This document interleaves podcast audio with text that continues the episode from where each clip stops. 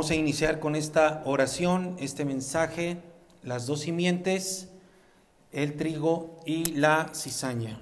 Padre, muchas gracias porque nos das la oportunidad en tiempos tan difíciles como los que estamos viviendo de eh, abrir tu palabra en que pueda ser luz a nuestro camino. Yo te pido, por favor, que me ayudes y que no permitas que nada equivocado salga de mi boca. Ahora yo te voy a dar unos segundos para que ahí en tu lugar, aquí también por favor, le pidas a Dios desde tu corazón que te hable, por favor. Y, que, y dile, yo dispongo mi corazón, mi cuerpo, todo mi ser a escuchar tu palabra.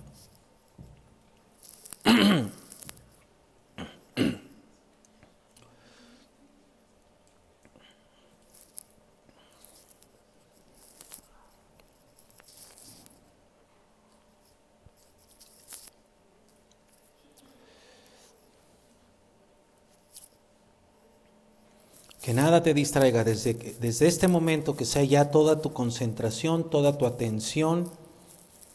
Y por eso le estás pidiendo a Dios que te ayude.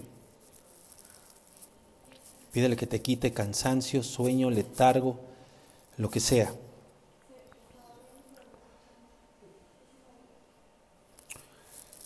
Así sea, Padre, y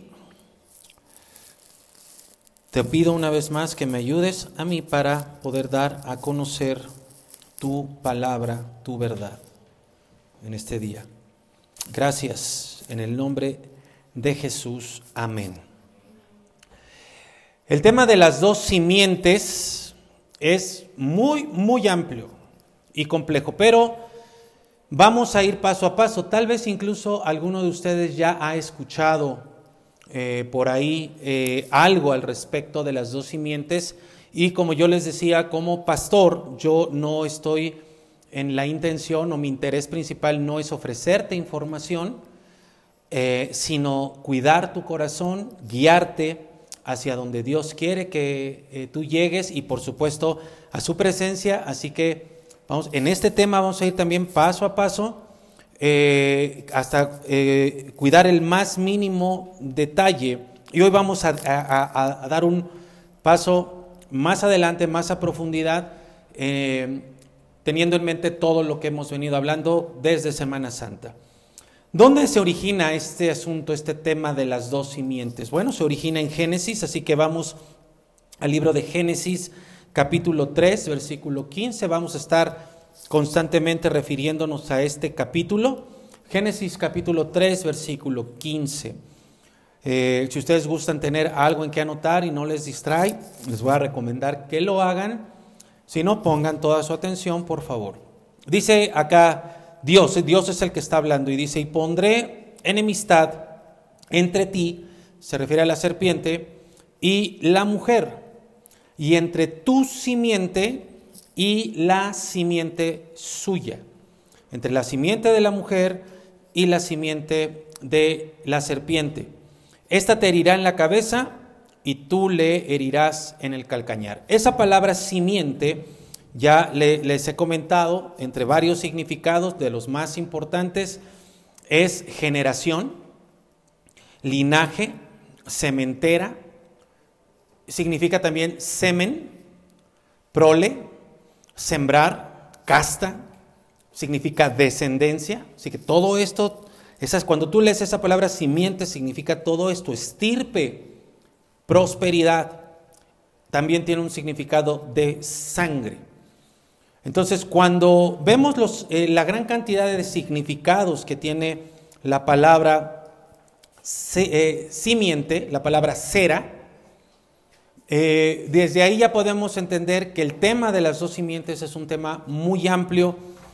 Por ejemplo, habla de una simiente física. Esto quiere decir, si leemos el texto, que hay una descendencia física de la mujer, lo cual no tenemos ningún problema, pero empezamos a tener preguntas cuando yo diga, yo diga que hay una descendencia física de la serpiente. Entonces, eso lo vamos a ver en su momento. Primero vamos a sentar una buena base de esto. voy abriendo un poquito ahí tu conocimiento. Cada vez que yo te, dé, te voy a dar un mensaje, voy a ir abriendo algunos puntos que vamos a ir entendiendo de mejor manera poco a poco. Cuando hablamos de una simiente espiritual, podríamos a lo mejor creer que lo estamos entendiendo un poco mejor. Eh, porque nosotros podríamos pensar que entendemos qué es lo que eh, se refiere a, una, eh, a la idea espiritual. Pero también tenemos algunos problemas con esto, porque por lo regular pensamos que lo espiritual es algo intangible, como un fantasma y no hemos tenido un entendimiento concreto, o, mejor más dicho, más correcto, bíblicamente hablando, de lo que es lo espiritual. Entonces hay una simiente física de la mujer, hay una simiente física de la serpiente, porque de eso ese es el significado de la palabra cera, pero también hay una descendencia espiritual. Repito, o lo digo con más claridad, cuando hablamos de una simiente espiritual, no quiere decir que no tenga una forma, un cuerpo, algo que nosotros podamos incluso apreciar con nuestros sentidos físicos. Y recordamos que aquí lo que, lo que sucede en Génesis capítulo 3 es la alteración genética de la palabra de Dios. Y cuando hablamos de la alteración genética de la palabra de Dios, estamos hablando del origen de la mentira. Pero decimos alteración genética porque, como vamos a ver, la palabra de Dios tiene poder para generar vida. Y si se altera eso genéticamente, entonces va a alterar, va a, producir, va a generar muerte. A raíz de esta alteración genética, y Génesis 3.15 nos habla ya de las consecuencias de un pecado. Nosotros más adelante vamos a ver qué pecado fue porque yo sé que todos tenemos en mente que fue la desobediencia. Pero como lo hemos venido aprendiendo, la desobediencia fue el medio por el cual se cometió un pecado. ¿Qué pecado es? ¿O qué pecado fue? Eso lo vamos a ir viendo más adelante.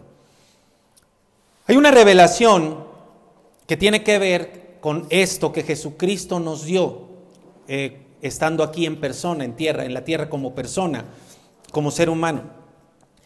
Ahora, esta revelación que vamos a ver ahorita es la clave para entender todo lo que ha sucedido en el mundo desde entonces, desde Génesis, todo lo que está sucediendo y todo lo que va a suceder en el mundo, en la iglesia, que estamos en el mundo, y lo que va a suceder más adelante también.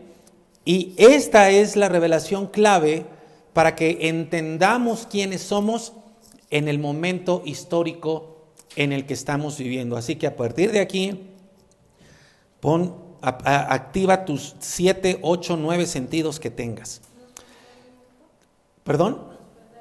Me están pidiendo aquí que me detenga un minuto.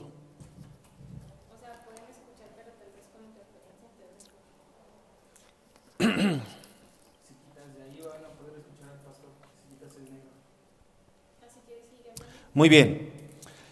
Entonces vamos por favor a Mateo capítulo 13. Si tienes ahí tu Biblia, que les he estado pidiendo que tengan sus Biblias físicas, ya no, ya no traigan sus Biblias celulares, váyanse acostumbrando y van a ver la razón más adelante del por qué esto. Mateo 13, versículo 24. Les voy a leer la Reina Valera contemporánea. Dice, Jesús les habló, les contó, les dijo otra parábola.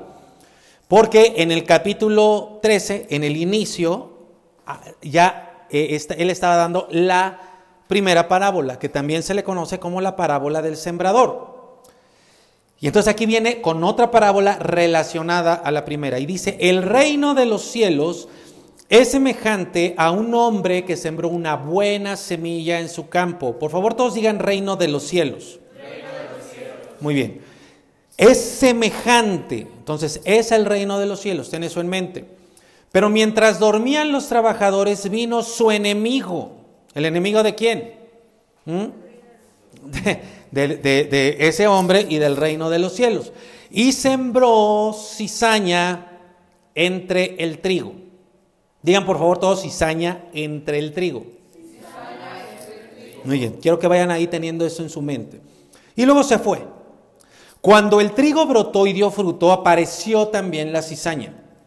Entonces los siervos fueron a preguntarle al dueño del terreno, Señor, ¿acaso no sembraste buena semilla en tu campo? ¿De dónde salió la cizaña? Y el dueño sí sabía, ojo con eso. Esto lo ha hecho un enemigo, o sea, sabía, estaba, estaba perfectamente enterado. Los siervos le preguntaron, ¿quieres que vayamos y la arranquemos? Que sería lo, lo lógico. Y él les respondió tremendas, enigmáticas palabras. Dice, no, porque al arrancar la cizaña podrían también arrancar el trigo. Dejen que crezca lo uno, ojo, y lo otro. O sea, está hablando el dueño del campo y dice, dejen que crezcan tanto el trigo como la, la cizaña hasta la cosecha. Cuando llegue el momento de cosechar, yo les diré a los segadores que recojan primero la cizaña y la aten en manojos para quemarla y que después guarden el trigo en mi granero. La cizaña se quema, el granero, el, el trigo es guardado en su granero. Ahora yo les preguntaría, ¿la entendieron? ¿Entendieron de qué se trata esto? Porque el relato de Jesús, la parábola, dice que esto, todo esto, es una representación de lo que es el reino, de lo que sucede en el reino de los cielos. Si ustedes tienen preguntas, tienen dudas, no se preocupen, porque los discípulos, San Pedro, San Juan, todos ellos, los santísimos, se quedaron con... Eh, yo, yo, creo, yo honestamente, yo creo que, eh, que que hicieron cara de que estaban entendiendo, que claro, Jesús, amén, lo, sabíamos. Pero por dentro no, no entendían nada, porque después le fueron a preguntar, como ahora lo vamos a ver. Pero antes de ir a la respuesta de Jesús, que es la interpretación, todavía no, que es la interpretación de esta parábola, quiero comentarles algunos puntos para que ustedes los vayan notando. Esta parábola es semejante, es es una representación, nos habla, nos explica de manera muy sencilla cómo es el reino de los cielos. Ahora, por favor, todos digan aquí reino de los cielos. Ahora digan reino de Dios. Esa frase reino de Dios también la encuentran en los evangelios. Jesús lo dijo.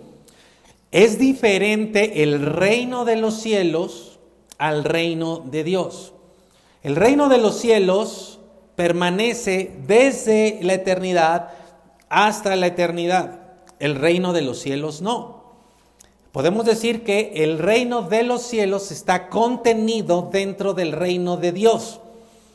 Pero el reino de los cielos no es, aunque Dios gobierna, no es el reino de Dios, o sea, no es igual al reino de Dios. Repito, el reino de los cielos está contenido dentro del reino de Dios, pero el reino de los cielos es distinto al reino de Dios. Una prueba, dentro de las muchas que hay que les voy a ir dando, de que eh, les acabo de dar una, el reino de Dios va de eternidad a eternidad, el reino de los cielos no. Y este es el, este, el reino de los cielos, es lo que Jesús predicó, ahí tienen otra prueba, cuando empezó a hablar a las multitudes, les dijo, el reino de los cielos se ha acercado. De hecho, esa también fue la predicación de Juan el Bautista. El reino de los cielos se ha acercado. Podemos entender entonces que el reino de los cielos es una oportunidad que da Dios donde Él del reino de Dios hace una extensión hacia la tierra, hace una extensión hacia el ser humano de ese reino y ese rey de Dios y ese reino de los cielos es temporal, es momentáneo, establece una oportunidad para el ser humano, para acercarse a Dios. El reino de los cielos es como una embajada del reino de, Dios en la tierra, pero no es propiamente el reino de Dios, porque en el reino de los cielos hay trigo, pero también hay cizaña. Y en el reino de Dios ya no hay cizaña. ¿Estamos entendiendo? ¿Sí? Acá ustedes son un referente de toda la gente. ¿Ya lo tienen claro? Entonces, en el reino de los cielos, aunque Dios gobierna, sí hay cizaña. Pero en el reino de Dios no hay cizaña. En este mismo instante en el reino de Dios no hay cizaña. Pero en el reino de los cielos sí. Dice ahí, dejen que la cizaña crezca con el trigo. Les pregunto acá, ¿ustedes han visto la cizaña? ¿Conocen la cizaña? ¿Sí la conocen? Aquí hay, aquí hay más que no que sí. Les voy a presentar la cizaña. Porque no es lo que tú dices, ay, metió cizaña, es una cizañosa. A lo mejor sí, pero les voy a presentar la cizaña. Esta es la cizaña. ¿Ok? Ahora, quiero por favor que la vean bien clarito. Eh, la, la, esta, esta está bien. Quiero que la vean. ¿Ya, ya vieron la cizaña? Eh, la, podrían mandar al chat de, comunidad para que la tuvieran por ahí? Vamos a ver. Yo no sé si tú alcances a ver desde allá. ¿Tú alcanzas a ver aquí? ¿Alcanzan a ver aquí? No, pon, pónmela por favor. La cizaña. ¿Ven? Ya empezó la cizaña aquí. Ya me están saboteando todo el tema. Ahí está. ¿Cuál es la cizaña? ¿Y cuál es el trigo? ¿A la izquierda es la cizaña? ¿O ese es el trigo? Las dos se cizañan, dice, dicen acá. ¿Qué dicen allá en casa? ¿Es la de la izquierda o es la de la derecha la cizaña? Ahora te voy a poner una foto solo de la cizaña, solamente de la cizaña. ¿Perdón? Dios de mi vida. Bueno. Perdonen ustedes, estamos teniendo aquí algunas complicaciones, no sé, ¿qué? ahí está ya. Bueno, quería, quería mostrarles la cizaña solamente, eh, no se las voy a poder mostrar, pero sí se mandó al chat. Bueno, quiero, quiero mostrarte, se los vamos a, a mandar al chat de comunidad para que ustedes tengan una mejor imagen ahí en su, en su celular o en su computadora. Pero las personas que están aquí, les cuesta trabajo saber cuál es el trigo y cuál es la cizaña. Eso es lo que yo quiero que ustedes vean, por favor. Quiero que vean qué parecida es la cizaña del trigo. Ahora, este, este es un trigo eh, joven. Porque el trigo maduro ya tiene las espiguitas y se vuelve como amarillo. Pero la cizaga madura, pero la cizaga madura también se vuelve amarilla y también da fruto. Entonces yo lo que quiero que ustedes vean y se los voy a mandar, ahorita lo vamos a mandar por el chat, es que es muy difícil distinguir cuál es la cizaña y cuál es el trigo más si crecen en el mismo campo y además los dos dan fruto. Te voy a leer, por favor, el significado que tú puedes encontrar en un diccionario de lo que es la cizaña. Pon atención a esto. La cizaña es un tallo ramoso, hojas de hojas estrechas y espigas anchas y planas, cuyos granos contienen un principio tóxico. Esos granos son su fruto, pero lo que tiene adentro es tóxico. Crece espontáneamente en los sembrados y es muy difícil de extirpar, de sacar de ahí, de los sembrados. O sea que eso que estaba diciendo Jesús es algo que la ciencia lo ve todos los días. Y ahora te voy a dar el significado de la palabra cizaña en la palabra que se utiliza en la Biblia. Ese, fue el significado de, de, un diccionario. Yo lo, con lo que quiero que te quedes es que es muy parecida al trigo, que da fruto, pero que esos granos que da contienen toxicidad. O sea, te matan. ¿Ok? Y el significado de la palabra cizaña, que se, se lee casi igual en el griego, cizaña, es grano falso. O sea, sí existe un grano, pero es falso. Entonces, te repito, te reitero, que el hecho de que algo sea falso no quiere decir que no exista. No es, falso no es igual a no, es, no, no, no, no existe. Es falso. ¿Ok? Ahora vamos a ver la explicación que Jesús da de... ¿Ya se envió la foto? Ya tienen ustedes ahí la foto. Ustedes pueden verla ahí en sus celulares o más adelante o ahí en su computadora para que ustedes vean qué parecidos son la rama del trigo y la rama de la cizaña. Da Jesús la parábola, sus discípulos dicen, no entendimos, nos explicas. Y entonces en el versículo 36, Jesús tiene misericordia de ellos y de nosotros y dice, se las voy a explicar. Luego de despedir a la gente, Jesús entró en la casa, sus discípulos se le acercaron y le dijeron, explícanos la parábola de la cizaña en el campo. Atención, Él les dijo, el que siembra la buena semilla es el Hijo del Hombre. ¿Quién es el Hijo del Hombre? Jesús. Jesús es el Hijo del Hombre. O sea, Él es el que siembra la buena semilla. El campo es el mundo. Ojo que no es la iglesia, es todo el mundo. Y la iglesia está dentro del mundo. O sea, nosotros estamos formando parte de este, de este gran mundo. Pero el campo es el mundo. Y la cizaña, ¿qué son? Ayúdenme. Los hijos del maligno. Digan por favor todos otra vez, hijos, del maligno. ¿Están de acuerdo todos acá que eso no lo digo yo? Ok, eso lo dijo, lo dijo Jesús. Son los hijos del maligno. El enemigo que la sembró es el diablo. La cosecha, ojo con esto, es el fin del mundo. Y los segadores, no somos tú ni yo, son los ángeles. Y aprendimos que hay diferentes seres espirituales. A los ángeles, que no son todos los seres espirituales, les va a tocar hacer esa cosecha de nosotros. Y así como se arranca la cizaña y se quema en el fuego, así también será en el fin del mundo. Entonces, esa cosecha es el fin del mundo, donde primero va a ser quemada la cizaña.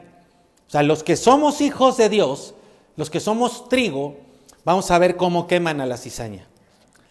El Hijo del Hombre enviará a sus ángeles y dice, y ellos recogerán de su reino, del reino de los cielos, de todos los que se acerca el reino de los cielos y nosotros nos acercamos, recogerá a todos los que sirven de tropiezo.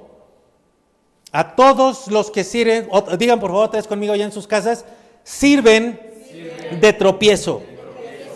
Esos, esos son los hijos del maligno, esa es la cizaña, y a los que hacen lo malo. Y los echarán en el horno de fuego, y ahí habrá llanto y rechinar de dientes, el infierno. Entonces en el reino de su Padre, los justos resplandecerán como el sol, el que, el que tenga oídos, que oiga. Por eso te estoy diciendo desde esta mañana, este mensaje es de vida o de muerte. Aquí dice que las cizañas son los hijos del maligno, pero ¿cómo nacen los hijos del maligno? Ya te dije, hay una descendencia física, pero también hay una descendencia espiritual. Y nosotros vamos a ver ahorita que esos hijos del maligno, parte de esa descendencia eh, eh, de la serpiente, nace por la alteración genética de la palabra de Dios. Lo voy a decir una vez más. Te voy a mostrar ahorita cómo esos hijos del maligno nacen por la alteración genética de la palabra de Dios. Dicho de otra manera, nacen por causa de la mentira. ¿Cómo nacemos con la nueva naturaleza espiritual de Cristo? Vamos a ver primeramente la descendencia espiritual de la mujer cómo nacemos espiritualmente, cómo nacemos con la nueva naturaleza de Cristo. La simiente de la mujer, cuando se habla en Génesis 3.15, se refiere a Jesucristo. Eso creo que Todos los cristianos lo sabemos. Y se refiere a Jesucristo, físicamente hablando, o sea, Jesucristo fue la, descendencia física de la mujer. A partir de Set, su hijo real, físico, empieza la descendencia física de la mujer hasta llegar a Jesucristo.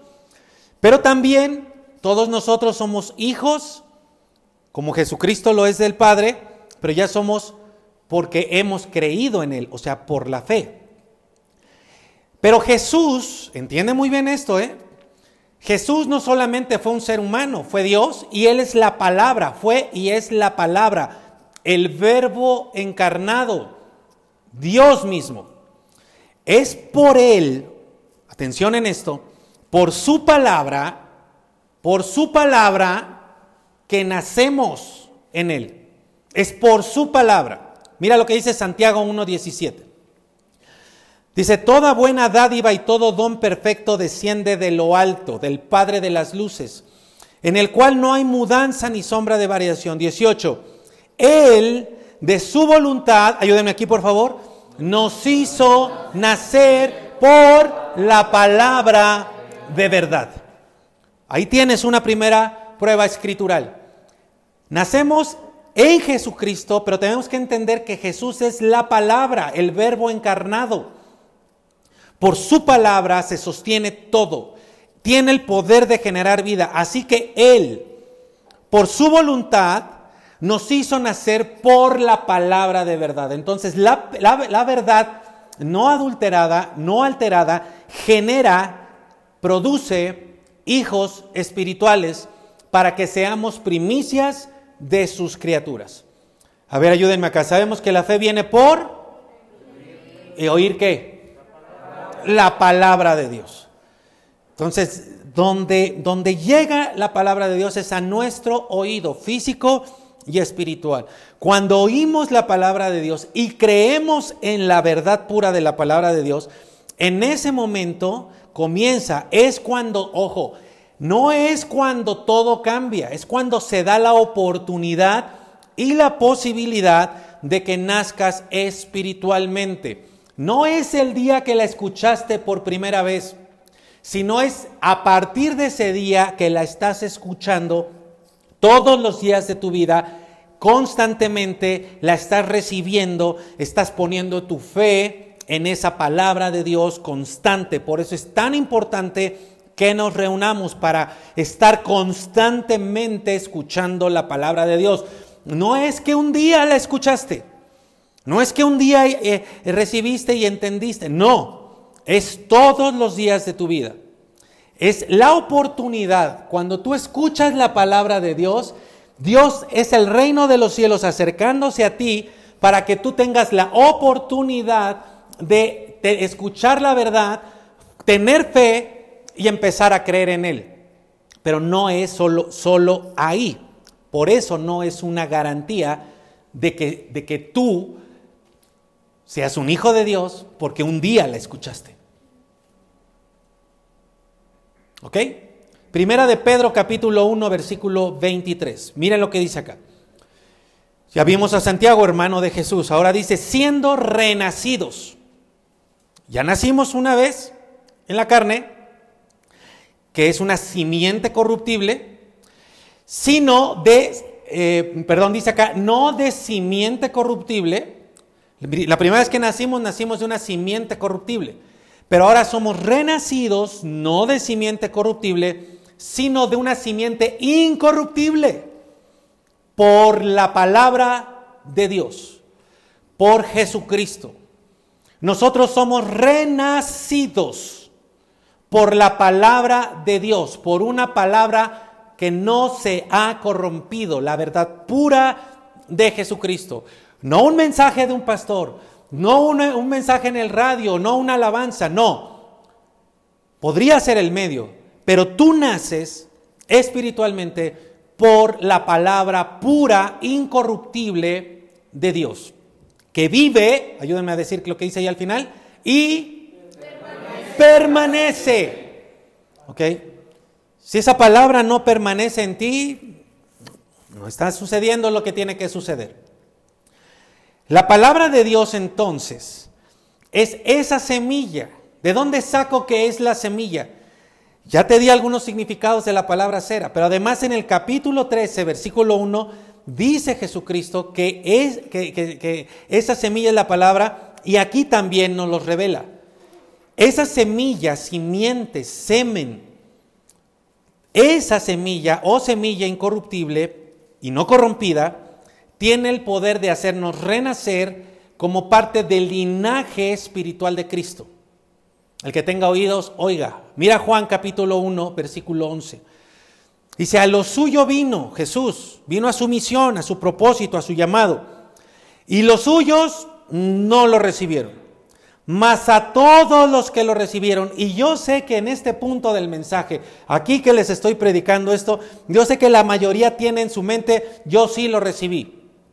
Lo que tendrías que tener en la mente es, yo sí estoy recibiendo a Jesucristo. Te voy a explicar. A los que creen en su nombre, les dio a ellos, les dio la potestad de ser hechos hijos de Dios. Ayúdenme a leer esto, versículo 13.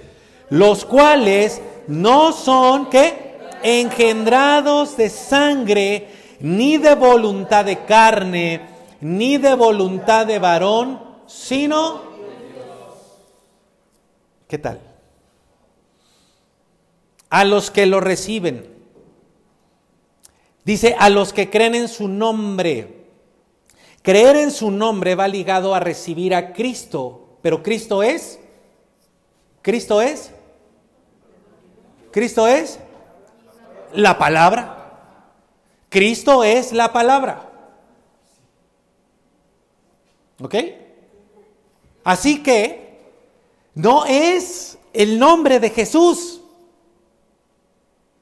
No es que tú creas en el nombre Jesús o Jesucristo, sino que su nombre es representación de todo lo que Él es, concretamente para que lo entiendas de su palabra, porque dice que su palabra es la que nos hace renacer. Entonces, no puede ser que tú seas un cristiano, no puede ser que tú creas en Cristo y rechace su palabra. O sea, tú, ese es, el, ese es uno de los problemas que tenemos todos los que vamos a una iglesia, que tú crees que crees, pero rechazas su palabra. Y no necesariamente toda. Pero si tú rechazas algo de esa palabra, lo estás rechazando completamente a él. Es como si tú le dijeras a tu esposo, amor, mira, me encantas, pero te amo, pero este, no me gustan tus piernas. ¿Qué le dirías? Oye, pues si, no me recibes con mis piernas como están, no, no puedo estar acá. ¿Vamos entendiendo?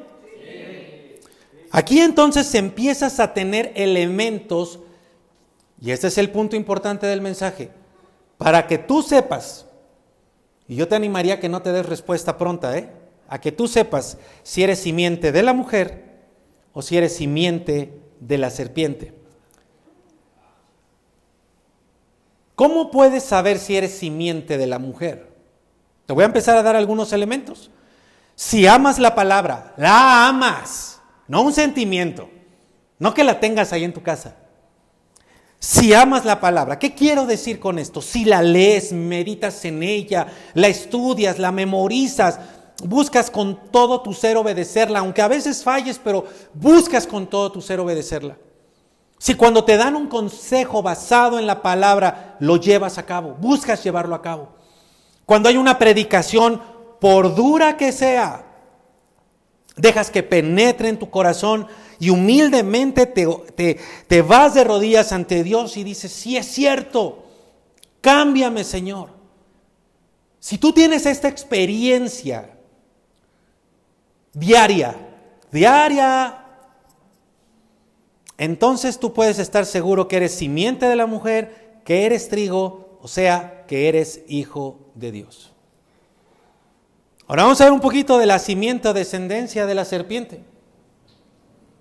La simiente de la serpiente tiene ese lado que ya les dije, pero sí vamos a ver algo que nos va a ayudar a abrir nuestro entendimiento el día de hoy. Sobre la simiente o descendencia de la serpiente. Te acabo de demostrar que la palabra de Dios tiene poder para generar vida. Esa es la genética de la palabra de Dios. Por lo tanto, la verdad alterada, o sea, la mentira, tiene el mismo poder, pero para muerte. La palabra de mentira, la palabra del diablo, tiene poder para generar muerte como lo conocemos desde Génesis 3. En otras palabras, la, palabra, la palabra de verdad genera vida o hijos de Dios e hijos de Dios, y la, esa misma palabra alterada, deformada, torcida, disminuida, genera hijos de muerte o hijos del diablo. Así. Yo no lo digo, lo dice la Escritura. Entonces, ¿cómo saber si eres simiente o descendencia de la serpiente? Ahí lo dice Juan, si rechazas a Jesús, si rechazas, en otras palabras, la palabra de Dios. ¿Qué es rechazar su palabra? Puede ser que simplemente allá en el mundo, ¿verdad? Alguien diga, a mí no me hables de Dios. Bueno, por supuesto, ahí tienes a alguien que es simiente de la serpiente. No quiere saber nada de Dios. Pero hay otras formas y son peores. Y hoy lo vamos a ver. Porque si tú no amas la palabra, si tienes una Biblia ahí en tu celular, en tu casa, pero si no amas la palabra, ¿y qué quiere decir que no ames la palabra?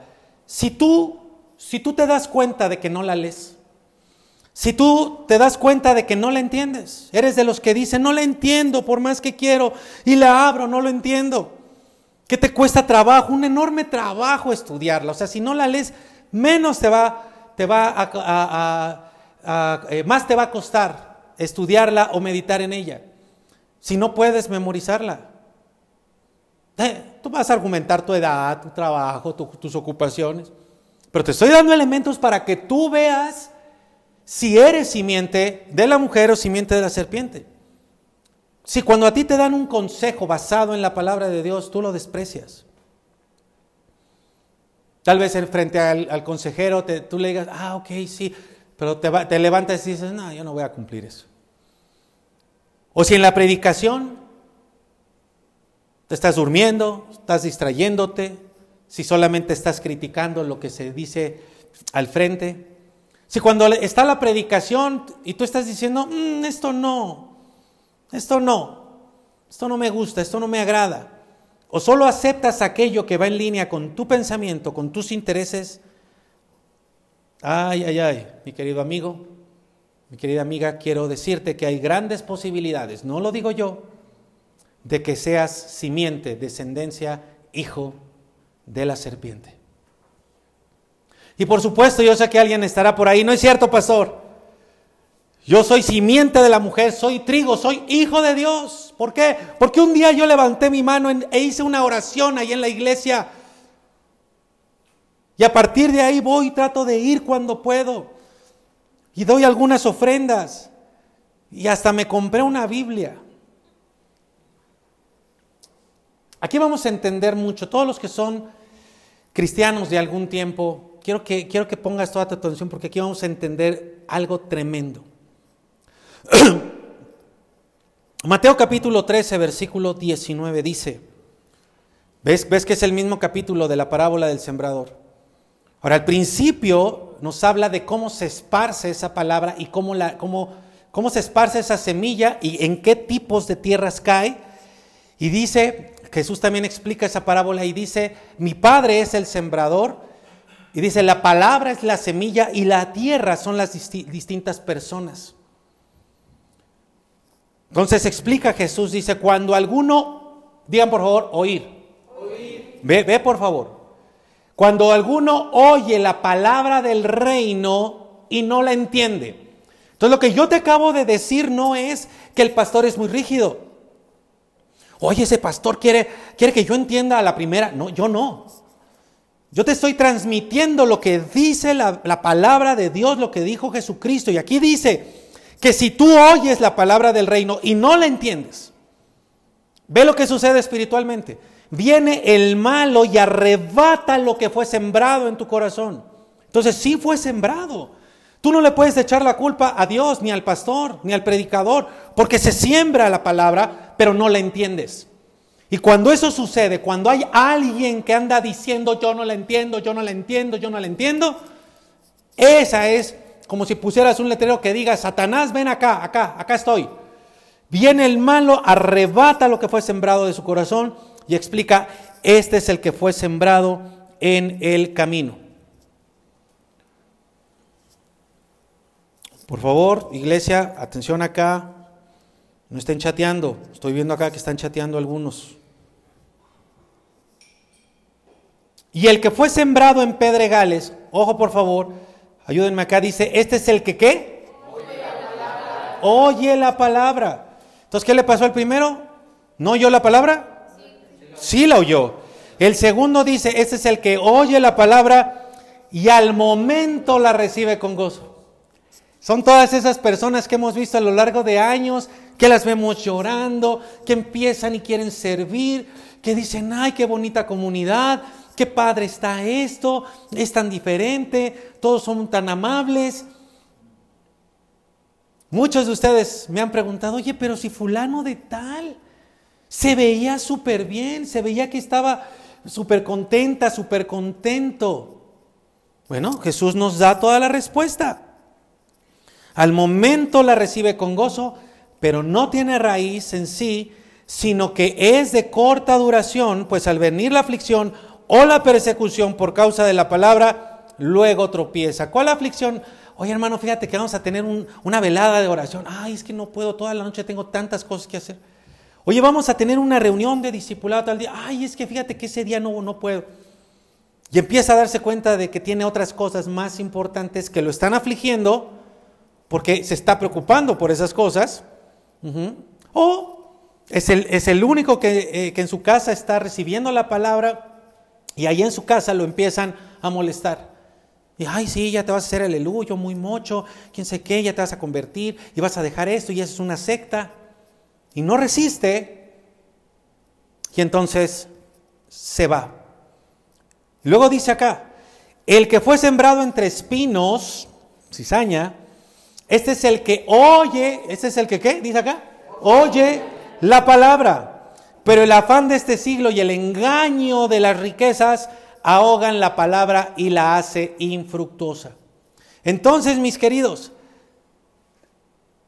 estos tres grupos de personas, los tres, oyen la palabra de Dios. No es que no la oigan, no es que no les llegue, pero los tres, por distintas razones, no tienen fruto.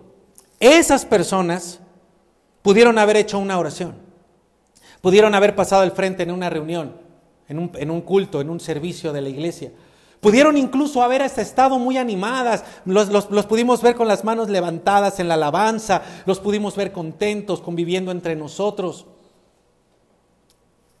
Pero nunca fueron simiente de la mujer, nunca fueron hijos de Dios. Pastor, pero yo nací espiritualmente aquel día. Aquel día en que hice esa oración. Es más, hasta tengo un certificado con la fecha y el día y la hora en que hice esa oración. Déjenme preguntarle lo siguiente, voy a aprovechar a la gente que tengo acá, hablando que hoy es día de cumpleaños. ¿Qué día naciste, mi querida Jess? 17 de mayo. 17 de mayo. ¿Estras? 15 de octubre. 15 de octubre, a ver, dos de acá. Andy. 17 de julio. ¿Ustedes saben en qué día nacieron? A ver, David, ¿tú sabes en qué día naciste? ¿Cuál? 9 de diciembre. Les pregunto allá en casa, ¿ustedes saben el día en que nacieron? Ahora déjenme decirles que están totalmente equivocados. Nadie sabe el día ni la hora en que nació realmente. Porque ustedes tienen el día en que salieron del vientre o que lo sacaron.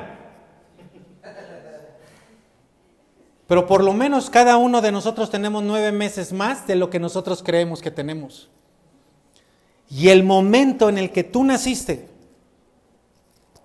perdóname, yo sé que voy a lastimar tu corazón con esto que voy a decir, el día que tú naciste no nacieron todas las flores. Y déjame ir a más profundidad. Tú no sabes el día en que naciste, ni la hora, ni el momento. Nadie sabe el día en que nació. Y lo mismo que sucede en lo físico, sucede en lo espiritual. Y eso, por eso es parte del engaño que nos digan, ¿Cuándo naciste espiritualmente? ¿Cuándo entregaste tu vida a Cristo? Eh, eh, pues en el 91, pero ¿qué día? ¿Qué mes? ¿Cómo no tienes? Eh, claro, ¿qué día fue el...? Es que espérate. Por eso Jesús le dijo a Nicodemo, los que son hijos de Dios son como el viento. Nadie sabe dónde empezaron. Los que nacen espiritualmente nadie sabe cuál fue su punto de partida en esta tierra, en esta vida. Porque ninguno de nosotros conocemos cuándo fue el día que nacimos y tampoco podemos conocer ni el día ni la hora de cuándo nacimos espiritualmente. Podemos saber si nacimos de nuevo, pero no podemos saber cuándo.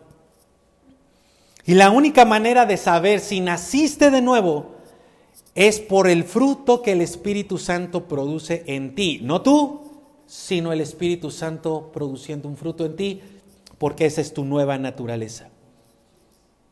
¿Cómo vamos? ¿Relajados dicen por acá? Ok, ah, impactados, yo entendí relajados. ¿Cómo están allá? Agárrense porque viene lo mejor. Lo tremendo de la parábola del trigo y la cizaña es que vemos que Dios deja crecer la cizaña. Hay para todos esos que creen que Dios es como Barney, que es ese tipo de, de bueno. No, Dios es bueno, pero es justo. Y es sabio, y es todopoderoso, es Dios. Y alguien podría decir, ¿y por qué si es Dios? ¿Por qué permite lo malo? Ah, y lo tienes. Dios en pleno conocimiento diciendo, deja crecer la cizaña en el reino de los cielos. Él deja que la cizaña crezca en el reino de los cielos. ¿Por qué?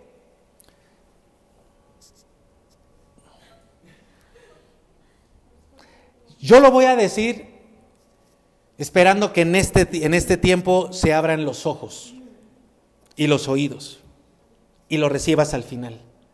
La primera y más grande razón, yo le preguntaba a Dios, pero ¿por qué? Y Dios me decía, para tener misericordia de la cizaña. Hasta el último de sus días. Que se arrepienta. Que un día pueda entender que no es mi hijo, que parece, pero no lo es. Por eso Dios deja crecer la cizaña, entre otras cosas. ¿Qué debe de hacer la verdadera iglesia? Yo sé que a lo mejor algunos si llega este mensaje me van a criticar, ya lo espero. Río de agua viva es la verdadera iglesia de Cristo, no es toda la verdadera iglesia, pero somos parte de la verdadera iglesia de Cristo. Por eso yo con toda seguridad te invito a que seas parte de Río de agua viva sobre todo para los tiempos que estamos viviendo y vamos a vivir. ¿Qué debe hacer la verdadera iglesia, el trigo? ¿Qué debemos hacer los que verdaderamente somos hijos de Dios? La palabra dice mantenernos firmes en la verdad. Pero ¿cómo es eso? ¿Cómo es mantenernos firmes en la verdad? Muy bien, déjame ponerte un ejemplo personal. A lo largo de la historia de Río de Agua Viva, casi 17 años, este mes vamos a cumplir 17 años, como iglesia de Cristo, aleluya, ¿verdad? Gloria a Dios. Y los que son parte de Río lo pueden testificar y se lo pueden preguntar si son sus familiares o si son sus amigos. Han habido muchas personas que han intentado alterar la verdad que predicamos en Río de Agua Viva. Y digo la verdad que predicamos porque no solo soy yo. Este lugar ha sido ocupado por otras personas, pero domingo a domingo hay maestros y hay discipuladores y todos en Río de Agua Viva buscamos predicar, enseñar la verdad pura de la palabra de Dios. Y lo que no sabíamos nos esforzábamos por aprenderlo. Y cuando lo aprendemos tenemos la eh, posibilidad de decir, no conocía esto, pero ahora lo sé y te lo comparto. Pero todos ustedes que han formado parte de Río de Agua Viva, incluso ustedes que nos están viendo y que en algún momento ya no han estado con nosotros, hemos buscado predicar la palabra y nos hemos encontrado con muchas personas que nos han instado a alterar la palabra de Dios. Esa es la voz seductora de la serpiente, porque la voz seductora de la serpiente mete chisme. Quieren establecer su punto. Ustedes no tienen idea cuántas personas me han hablado conmigo para intentar que yo acepte sus puntos y en eso yo tergiverse, disminuya, diluya la palabra de Dios.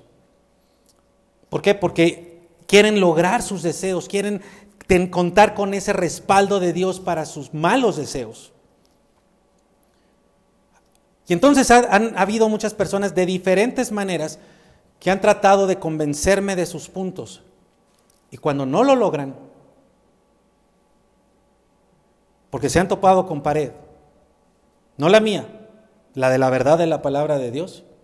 Y en mi calidad como pastor digo no, de muchas formas, amable, amorosamente, pero cuando no lo logran, entonces se enojan y se van. Quiero decirles, mis queridos amigos, amados, y si hay algún pastor que me esté escuchando, yo creo que todo aquel que es pastor por un llamado real de Dios sufre por este tipo de cosas. Yo no tienen una idea, a mí me ha dolido cada persona que se ha ido. Algunas personas de la iglesia me han dicho, ay, qué bueno que ya se fue fulano, qué bueno que ya se fue sutano, porque nada más estaba estorbando, metiendo chismes de cizañoso. Quiero decirles muy en serio que yo nunca he pensado así de los que se van. Nunca ha, surgido en mí, y no porque sea muy bueno, ¿eh? yo preferiría no sufrir. Porque cada persona que se ha ido me ha dolido muchísimo, muchísimo. Y ha sucedido algo, que cada vez que se van, se van hablando mal. Y sucede que cuando se van, empiezan a buscarse allá afuera. Y empiezan a conectar entre ellos para hablar mal de mí, de la iglesia, de la gente que conformamos Río de Agua Viva. Y es impresionante, muchos, no solo yo, muchos nos hemos llevado la, la sorpresa de cómo no pueden. Pasa el tiempo, pasan meses, pasan años y siguen hablando. Y en esa, en esa habladuría y en eso, en todo eso que hacen, muchas veces se han llevado personas, han convencido personas y se las han llevado. Y yo he pasado del sufrimiento al coraje, a la ira. Y muchas veces he pensado, voy a ir a hablar con él y voy a ir a hablar con ella y les voy a decir que ya nos dejen en paz. Nunca lo he hecho. Porque cada vez que he sentido eso, ese dolor y esa frustración y ese enojo y ese dolor, ese sufrimiento, he ido con Dios y le digo, Señor, tú dime, si, tú, tengo que hacer eso, voy, pero, pero yo no quiero equivocarme. Y Dios nunca me ha permitido ir a enfrentar a alguien, a pleitear con esa persona. He durante 17 años dejado que todo eso pase, pero con dolor y con sufrimiento. Hasta ahora que entendí lo que les estoy predicando. ¿Qué entendí? ¿Qué entendí? Que tengo que cohabitar con la cizaña.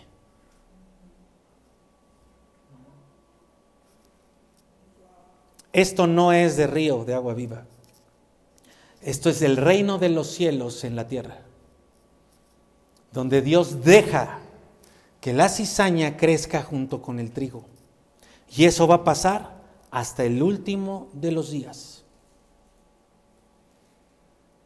Y entonces dije, ok, si yo tenía la expectativa de que cuándo van a dejar de, ya me respondió el Señor, no, deja la cizaña. Deja ahí la cizaña.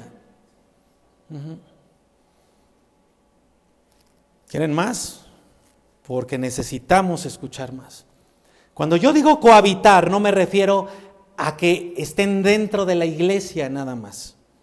Yo quiero decirte, si un día llega una persona y está, pone en peligro a alguno de ustedes o a la iglesia, yo voy a hablar con esa persona y no le voy a permitir.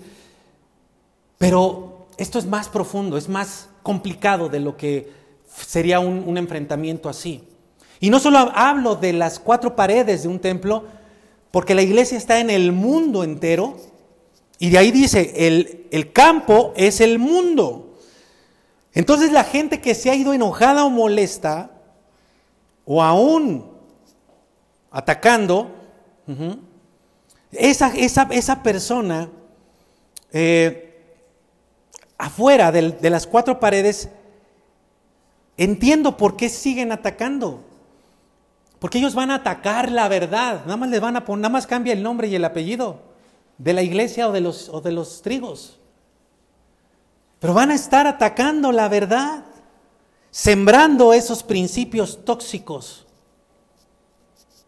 Y por eso es tan importante que haya iglesias donde el pastor y su equipo de líderes, de maestros, se esfuercen para enseñar la verdad pura de la palabra de Dios. Porque esa cizaña siempre va a estar tratando de poner esos principios tóxicos en las personas, tanto como puedan. Además de esas personas, tenemos una cantidad enorme, una revista casi de espectáculos en, la farándula cristiana, con canales de televisión, con eh, eh, eh, convenciones, con, campañas enormes, con conciertos de, de, esos autonombrados apóstoles, televangelistas que llegan a tantísimas personas por los medios electrónicos con palabra alterada con palabra alterada. Pero hoy yo aprendí y les comparto que eso va a pasar hasta el fin de los tiempos. Entonces, ¿qué debemos hacer nosotros como iglesia verdadera? Agárrense, por favor. Vamos a empezar conmigo como pastor y si tú eres pastor, estás escuchando esto, aquí estamos tú y yo a la par. Te voy a pedir que veas Levítico 10, versículo 8, porque también es importante que tú como iglesia sepas cuál es mi responsabilidad como pastor en medio de todo esto. Levítico capítulo 10, versículo 8 establece cuál es mi responsabilidad, nuestra responsabilidad como pastores. Mira, dice, entonces el Señor habló a Aarón diciendo, ve que le habla al sacerdote, al sumo sacerdote de hecho. Y aunque ese sacerdocio, esa línea sacerdotal ya no está, la responsabilidad de un pastor sigue siendo la misma, incluso mayor. Dice, ni tú ni tus hijos contigo beberán vino ni licor. ¿Ok? Entonces, por eso es que cuando luego ustedes me han invitado a echar unas chelas, yo les digo, muchas gracias. Ahora, dice, ni tú ni tus hijos contigo beberán vino ni licor, cuando tengan que entrar en el tabernáculo de reunión para que no mueran. Es muy interesante esto, te lo voy a comentar la, predicación siguiente, esto de, no beber vino ni licor. Te lo voy a comentar la siguiente predicación. Pero quiero que veas ahora que mi responsabilidad es de vida o muerte. Esto no es un juego, señores. Yo no estoy aquí jugando a la iglesita. Ni siquiera estoy aquí por un salario o por un dinero o por un sustento. Por eso yo me puedo parar frente a ti con toda tranquilidad y enseñarte a ofrendar como debe de ser para bendición tuya. Claro que va a haber bendición también para mí, pero esto es de vida o muerte. Pon esto frente al dinero. Si yo no hago lo que va, te voy a decir ahorita, me muero. No es juego. ¿Qué debo de hacer? Diez, para hacer diferencia entre lo santo, entre lo puro y lo profano. Yo soy el primero que tiene que saber distinguir de todo lo que se dice en el mundo ¿Qué es? Porque pueden hablar, tener una Biblia, pueden tener todo, toda la, la, infraestructura tecnológica, pero yo necesito saber qué es verdad pura y qué es verdad adulterada, tergiversada. Porque si no hago eso yo, me muero. Y además tengo que enseñarte a ti lo mismo. Tengo que enseñarte a distinguir para que no te me vayas por otras cosas, para que no digas, ay, pero si fulano era tan buena onda, ay, pero si estaba acá ah, tan, bien, ay, pero es mi familiar. Esto va mucho más allá. Yo te tengo que enseñar a todos los hijos del pueblo de Dios todas las leyes que el Señor les ha dicho por medio de Moisés. Pastor, ¿por qué predicas eso? Porque es toda la ley de Moisés. Entonces me voy a ir, pues vete. Me va a doler hasta el alma. Pero yo tengo que predicar toda la palabra de Dios porque si no me muero. Entonces yo debo de estar con mis sentidos despiertos para realizar la labor más importante en este mundo, enseñarte la verdad de la palabra de Dios de manera pura. Para que tanto yo como ustedes podamos conocer la diferencia entre la verdad y la mentira, entre el trigo y la cizaña. Mira lo que dice Hechos capítulo 20, 26. dice, por tanto, yo declaro, está escribiendo, está, está hablando Pablo y dice, por tanto yo declaro, no escribe Pablo, está hablando Pablo, registrado por Lucas. Si yo declaro ante ustedes en el día de hoy que soy limpio de la sangre de todos ustedes. ¿Te das cuenta? Ya en el Nuevo Testamento Pablo decía, si yo no les enseño la verdad, esta cosa va a caer sobre mí. Estoy limpio. Yo les puedo decir que durante 17 años, de que he tenido errores, he tenido errores. Pero de que he buscado durante más de 17 años predicar la palabra de Dios pura, estoy limpio de la, sangre de todos, los que están y los que se fueron. Por eso es que podrán criticar mi persona, mis formas, mis caras, mis tonos, pero ninguno ha podido decir que yo he predicado mentira y probarlo. Porque hay quien, hay quien va y dice, no, lo que predica el pastor, eso no es así. Pero no tienen un sustento, no tienen una, una base bíblica. Te lo digo con todas sus palabras, están enseñando mentiras. Mentiras. 27 dice, porque no he rehuido, y esto te lo puedo dar a ti como testimonio ante Dios pero no he rehuido, mira que me tembló todo ahorita que acabo de decir esto, ¿eh? no he rehuido a anunciarles todo el consejo de Dios. No tienes una idea qué fuerte es la presión, porque muchos de los que más han atacado la verdad de la palabra de Dios, a mi persona, pero eso es lo de menos. Muchos de los que han atacado la verdad de la palabra de Dios que yo predico han sido de los más cercanos a mí. Han sido a los que más les he dedicado tiempo, a los que más les he abierto mi corazón. Y son los que dicen, no recibo esa palabra. Pero no he rehuido a anunciarles todo el consejo de Dios. Y es muy difícil porque cuando se predica todo el consejo de Dios, no va a salir uno por allá o por acá, que se enoje, que se moleste. Una iglesia se sostiene de las ofrendas de sus congregantes. Ya ha habido extraordinarios ofrendantes que han bendecido a la iglesia. Pero cuando se ha tratado de la verdad, que yo no he cedido, me han amenazado con irse han cumplido su amenaza, se han ido. Y por supuesto que se me ha caído todo, me tiembla todo, porque digo, y ahora ya no contamos con esa ofrenda, ya no contamos con este servicio. Y en cada una Dios me ha dicho, me ha, me ha, sentado y me ha dicho fuerte, no grosero, pero fuerte, me ha dicho de quién dependes. Duele de muchas maneras, amigos. Duele por el amor que se les tiene. Duele por el tiempo invertido. Duele por, lo que daban y dejaron de dar sin importarles absolutamente nada. Es difícil. Da miedo predicar todo el consejo de Dios porque alguien se puede ir y te puede dar la espalda. Pero más miedo me da que Dios me mate.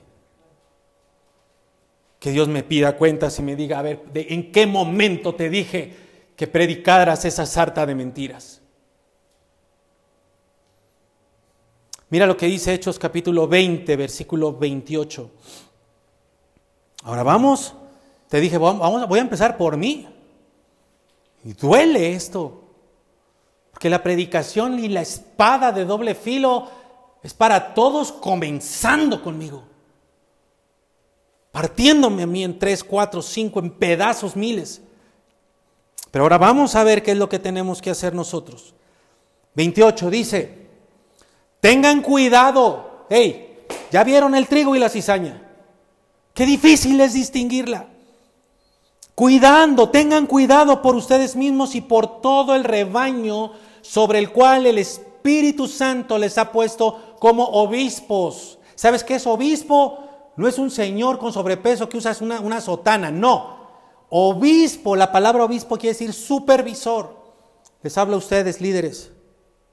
Esta palabra les está hablando a ustedes, a todos los que ocupan una posición de liderazgo en Río de Agua Viva o en la iglesia donde tú estás, a todos los que son maestros. Esto es un trabajo de todos nosotros, cuidar el rebaño, cuidar el rebaño de que no sean contaminados por mentiras. Porque Dios, no yo, Dios los ha puesto como supervisores de sus discípulos, supervisores de sus grupos, supervisores de sus amigos, de sus hermanos, incluso de mí. Para cuidar el rebaño del Señor, el cual Dios nos dio a pastorear. Y dice acá, el que Él adquirió para sí mismo por su propia sangre. Ese es el valor que Dios nos dio a todos nosotros. 29. Dice, porque yo sé, ojo con lo que dice Pablo porque yo sé que después de mi partida, esto lo dice Pablo, lo registra Lucas, después, en cuanto me vaya, entrarán en medio de ustedes, ¿quién? Lobos rapaces, que no perdonarán la vida del rebaño. Y que de entre ustedes mismos se levantarán hombres que hablarán cosas perversas para descarriar a los discípulos tras ellos. ¿No es lo que hemos visto? ¿No es lo que hemos visto que nuestro gran amigo, que ese servidor firme, que era un, que era un ejemplo, que estaba ahí, que oraba, que alababa, que servía con un gusto enorme, Date cuenta, amigo, que el problema de la iglesia no está tanto fuera de la iglesia. Esas personas salen de entre nosotros mismos, se levantan como cizaña. Parecen trigo. Se ven como tú. Se ven como tú. Es difícil distinguirlos. ¿Sabes la palabra que utiliza Jesús ahí en la parábola del sembrador cuando dice el enemigo, un enemigo sembró cizaña? ¿Sabes qué significa esa palabra sembrar? Esa palabra sembrar es diferente de cuando dice la primera vez que, que el Hijo del Hombre siembra la buena semilla. Es diferente. Tú en el español lees sembrar la buena semilla y sembrar cizaña como la misma palabra, pero en el original son dos palabras diferentes. La palabra que se utiliza para sembrar cizaña significa sobresembrar, lo cual hace todavía más difícil identificar. Porque puede ser que incluso haya nacido ahí mismo, en el mismo territorio, en el mismo entorno, y que esa semilla de maldad se sobresembró sobre la palabra de verdad. Repito, que esa semilla de maldad se sembró sobre la palabra de, de verdad, pero creció más el principio tóxico. Y dice aquí, yo sé, y ahora lo sabemos todos nosotros, ¿verdad? Yo sé que se van a levantar hombres, mujeres, entre nosotros y que van a hablar cosas perversas, como ya hemos sabido que han hablado.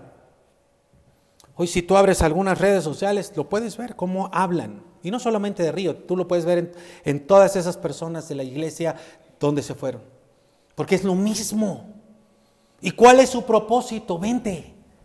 Vente para acá, salte de ahí. Salte de ahí, mira, acá está más bonito.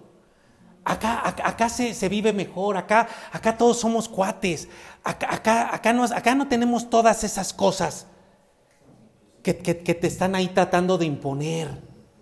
Acá no somos rígidos. Todavía ayer o antier me enteraba de lo que se habla de mí y una persona decía, yo le perdí todo el respeto al pastor. Yo dije, bueno, por lo menos sí se dio cuenta que me, perdió todo respeto. Esos a lo mejor son raspones que le duelen a uno, porque son personas que uno ama. Pero ese no es el, eso no es lo importante. Lo importante es que van a descarriar a otros discípulos. Y ah, cómo se han llevado discípulos. Los han descarriado. Entonces la gente que ataca a la iglesia no viene de fuera, aprendamos. Aprendamos para que ustedes, los que están aquí, los que son parte de la iglesia, no digan, ay no, pero ¿cómo? Si era fulanita.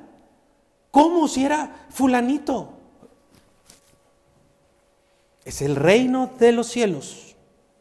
Es el reino de los cielos. Afuera están los que hacen conciertos, los que tienen programas de radio, los que reúnen a miles y dan autógrafos y se toman selfies y todo eso. Pero a mí Dios no me envió a, a cuidar todo el mundo, a mí me envió a cuidar a la iglesia que levanta en medio del río de agua viva. Y por eso te lo estoy predicando. Los más peligrosos, los más olorosos, son los que salen de nosotros mismos. ¿Sabes por qué? Porque tuvimos amistad con ellos. Por eso te decía la semana pasada, vienes a preguntarme, oye pastor, fulano se fue y se fue hablando pestes, pero ya no puedo verlo. No me lo preguntes a mí. Es más, a partir de este momento yo te digo a mí, a mí no me preguntes, porque ahorita la palabra te va a responder. Yo no, Dios. Y ya tú sabrás si diluyes la palabra, si la aceptas porque tal vez por ahí haya alguien que esté diciendo, tómala, el pastor ahora sí está, viene bravo. No, yo no soy. Yo te estoy leyendo texto por texto. Es que el pastor cuando se van los condena. Yo no los estoy condenando. Yo te estoy diciendo lo que dice la palabra de Dios con ellos. Quiero que sepas que por la gracia de Dios yo nunca he rompido. Sí, sí, sí, sí, ya sé que estoy mal, pero lo dije para que me pongas atención que yo nunca he roto un compromiso que haya hecho con uno solo de mis discípulos. Para la gloria de Dios lo digo. ¿Mm? Pero tú, oveja mía, discípulo mío, tú que me has permitido, me has otorgado la autoridad para guiarte, para protegerte y para darte la verdad, a ti te duele también como a mí. Porque son tus amigos o los consideras como tus amigos. Les abriste las puertas de tu casa, de tu corazón. Oraron juntos. Bueno, algunos de ustedes se fueron a beber juntos, hicieron desmanes juntos. No, no, no se me iba a salir. Desmanes juntos. Y los consideras tus amigos. Luchaste batallas con ellos, oraste con ellos.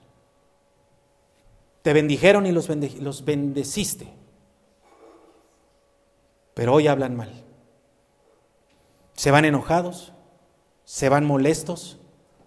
Te digo, acaban de decirlo hace poco en un, en un mensaje. Siguen, siguen molestos después de años, siguen molestos.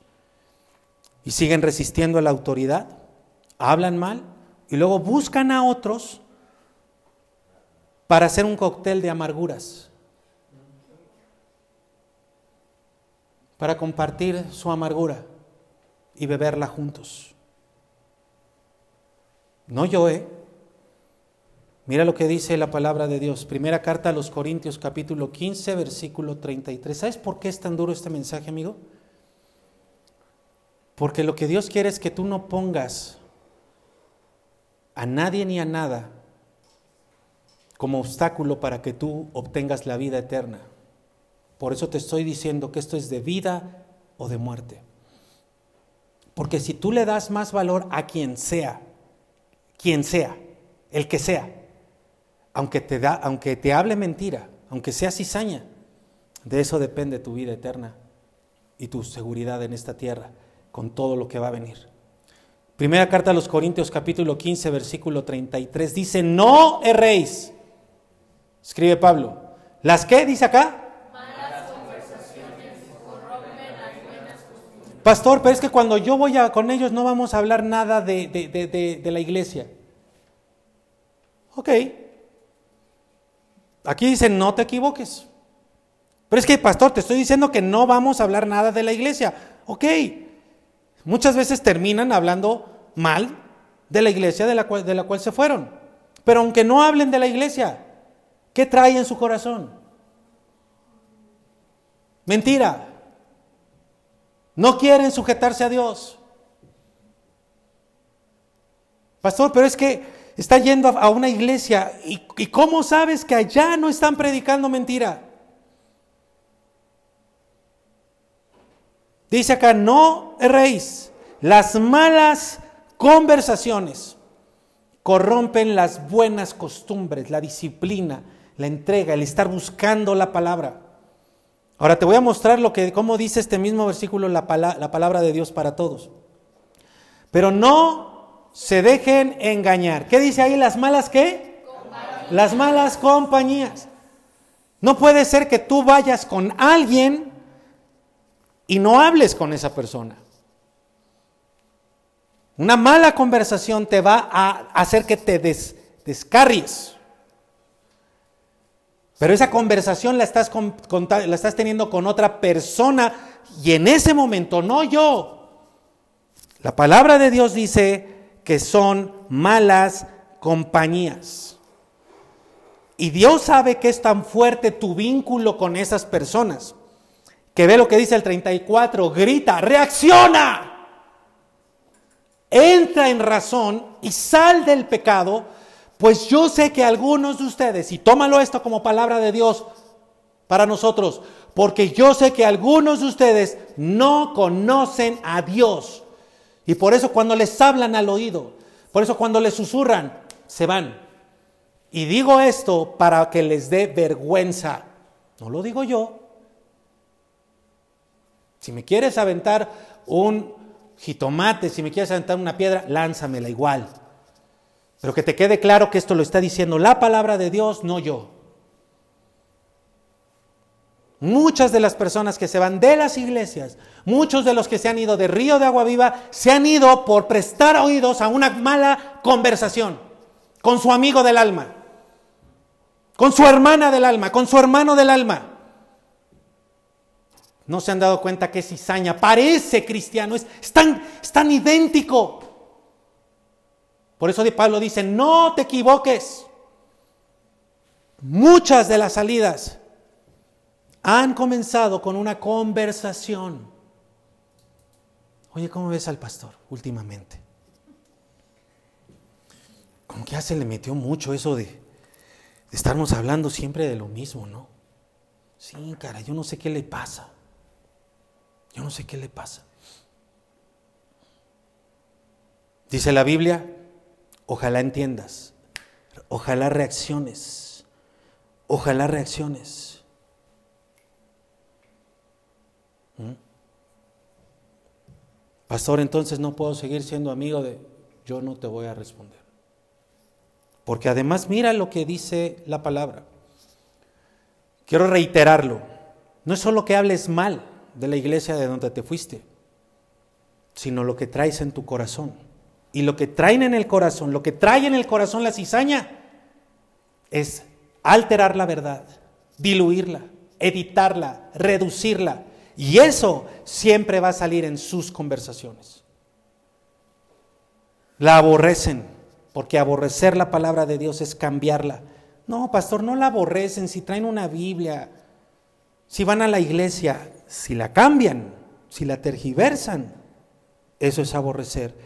Y tarde o temprano ese es el principio tóxico que va a caer en tu tierra. Y empieza a dar fruto. Y empieza a crecer. Lucas capítulo 8, versículo 10. Y él dijo, Pablo, digo Pablo, Jesús dice, y a ustedes, amigo, hermano, esta es la palabra de Dios para nosotros el día de hoy. A ustedes se les ha concedido conocer los misterios del reino de Dios. Ese es el privilegio que tenemos. Y eso es lo que Dios nos está dando, conocer los misterios. Y la parábola del trigo y la cizaña y la parábola del sembrador revela los misterios del reino. Como que en el reino de los cielos hay cizaña y que tenemos que entenderlo y que crecerá junto a nosotros y que intentará poner sus principios tóxicos de nosotros. Pero a ti y a mí se nos dio a conocer los misterios del reino. Pero a esos, a los demás, se les habla, pero por medio de parábolas, sin explicación, para que viendo no vean y oyendo no entiendan. Dios les da este privilegio a los que somos trigo, a los que somos sus hijos, a los que somos simientes de la mujer. Vas a cambiar ese enorme privilegio por una mala compañía? Si tu respuesta es sí, adelante. Esa es tu decisión. Pero ve el enorme privilegio que Dios nos da para aventársela a los cerdos.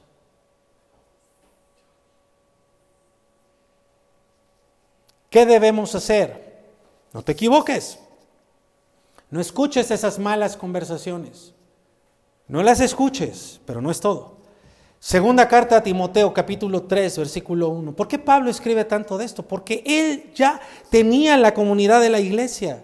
Había muchas iglesias locales en ese, en ese territorio como lo hay ahora en todo el mundo, como nosotros, como ustedes. Dice en el versículo 1, pero también debes saber esto, que en los postreros días vendrán tiempos peligrosos como los que estamos teniendo. Postrero quiere decir últimos días. Y estamos viviendo los últimos días. Desde tiempos de Jesucristo estamos viviendo los últimos días. Pero en breve tiempo yo te voy a decir qué parte de esos últimos tiempos estamos viviendo. Y por eso este mensaje es tan importante.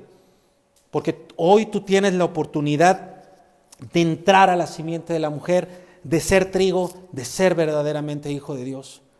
Porque en los postreros días vendrán tiempos peligrosos. ¿Por qué?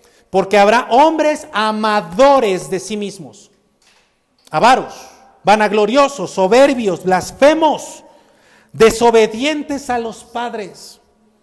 Hija, hijo, tienes que obedecerme. Pues no. Yo, yo, yo me amo más a mí. Oye, pero el Señor te... No me importa lo que el Señor diga. Yo creo en Él a mi manera. blasfemos, desobedientes a los padres, ingratos. ¿Mm? Ahí lo tienen. Cuando me han dicho, oye, pero fulano se fue y ni dijo adiós. No, porque son ingratos y son parte de esa cizaña que hace peligroso el tiempo que vivimos. Pastor, qué fuerte es la palabra de Dios. Les acabo de decir, yo no voy a rehuir a predicarles todo el consejo de Dios.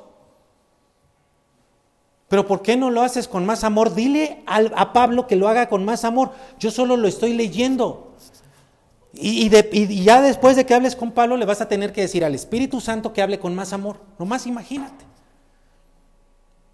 Sin afecto natural, implacables. Así como el gallo ese que se te para que ni con gel lo bajas. Así, implacable. Duro. Calumniadores. Ahí están. Ahí están impetuosos, infatuados, amadores de los deleites, de cualquier tipo de deleite, más, ah, dirán que aman a Dios, pero aman más todos sus deleites que a Dios.